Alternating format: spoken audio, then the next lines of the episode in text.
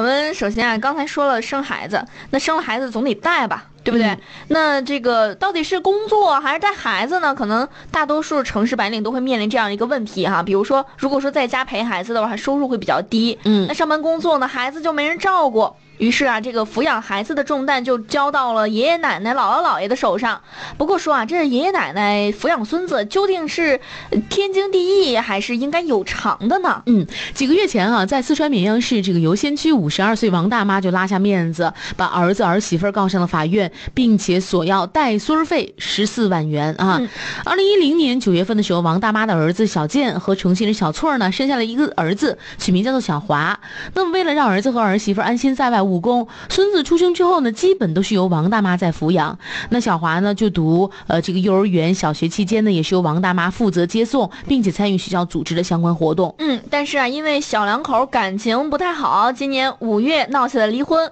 小翠还以双方分居长达三年为由提起了诉讼，请求法院终止自己和小健的婚姻关系。那王大妈得知之后特别伤心，她认为自己对孙子疼爱有加，这么多年来为了照顾孙子任劳任怨，一切费用都是自己在垫付，就是为了消除儿子和儿媳的后顾之忧，让他们安心在外工作。可是自己的付出却没有换来一家人的美满幸福。那在上身之下呢？今年六月，王大妈和呃王大妈将小健和小翠告上了法院，要求两人共同支付孙子这些年来的抚养费，共计十四万余元。哎，那么面对王大妈的诉求呢，儿子小健表示，母亲独自抚养小孩是事实，而自己除了在二零一一年和二零一二年期间呢，每个月拿过几百块钱之外，的确没有过再支付过其他的费用，真的是甩手掌柜那种啊，把孩子扔给老人。嗯而小翠认为呢，在二零一零二零一五年年底和小健分开之前呢，自己是承担了小孩的开支，并表示愿意从二零一六年开始每个月支付每个月支付三百块钱的生活费，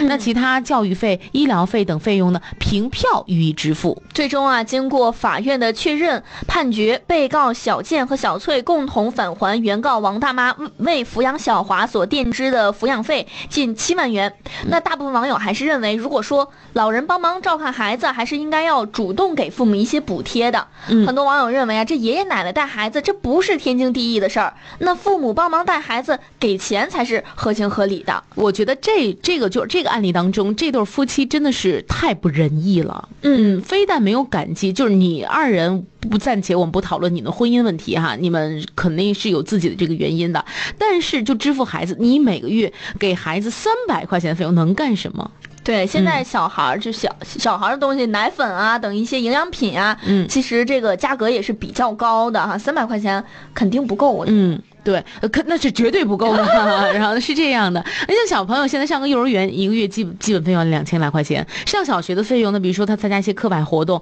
买一些吃的，呃等等的嗯生活的费用，难道都不算吗？加上父母照看的费用，我觉得这老两口啊，要十四万啊，一点儿都不多。我觉得甚至还有点少，就我个人的意见啊。嗯，网友表示说，要看老人自己愿意。老人想想工作一辈子，又把孩子抚养成人，如果人家晚年生活就想跟老朋友啊、老哥几个跳跳广场舞，呃，这个唱唱歌，嗯、这个带着旅旅游啊，还被逼着带三代，那就是子女的不对。不孝敬父母就算了，那千万不要把父母当成免费的保姆。嗯，同时呢，还有网友表示说，父母不要也应该主动给呀。有网友说，好的，呃，父母不会问儿子要，好的子女知道父母有难，呃，有难处，不会不自觉的给哈，呃，只半斤八两。嗯，真的啊，这个父母是没有义务帮你看孩子，他们只不过是心疼自己的孩子，觉得你们年轻啊，这个在外面工作不容易，对给你们时间和空间，让你们去足够创造你们的这个事业上的这个辉煌。那我们这个退休之后在家帮你带孩子，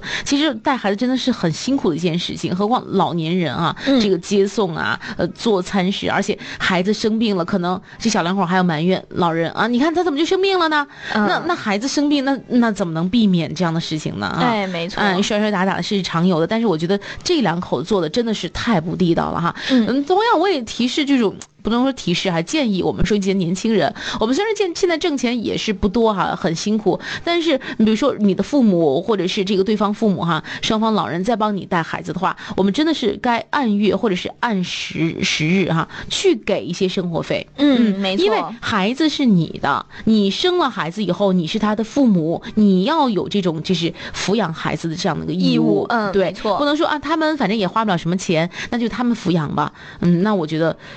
这个孩子有点自私了，嗯、那可能你年龄大了以后，你的孩子会怎么样对你呢？嗯嗯。